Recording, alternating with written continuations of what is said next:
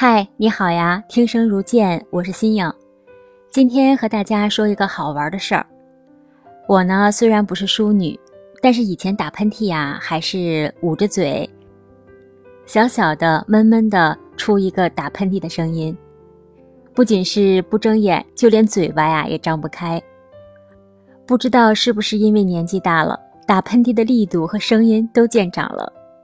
眼睛当然还是不睁的，但是嘴巴就张得大大的，一点也没有淑女的样子。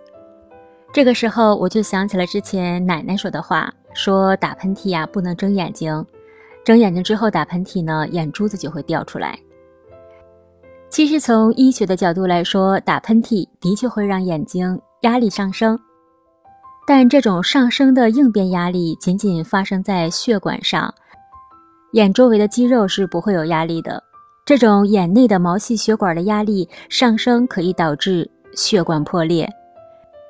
而如果要是有视网膜破裂孔病史的人呢，就会出现视网膜脱落。至于打喷嚏眼球会从眼眶里弹出来，肯定是没有什么科学依据了。像我们这样打喷嚏的声音，随着年龄增长的人，打喷嚏的压力也不可能导致眼球弹出来。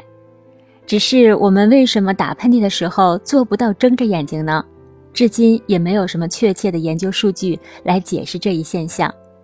只有个别的医疗研究人员称，在打喷嚏的时候会闭眼睛，这是一种肌肉的反射条件在起作用，是应对刺激的一种无意识的运动。但是问了一下度娘，在我国啊，的确有打喷嚏导致视网膜脱落的这种病例现象出现。而且，在一八八二年，《纽约时报》也报道过一位女性打喷嚏导致眼球错乱。但是这些事实都属于一种机缘巧合吧。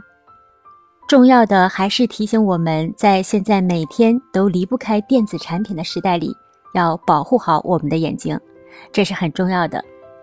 谢谢你，感谢你的倾听。最后，我想说，大声打喷嚏很疗愈自己，很解压。不信你试试。真实的故事，我来讲，你来听。感谢遇见你。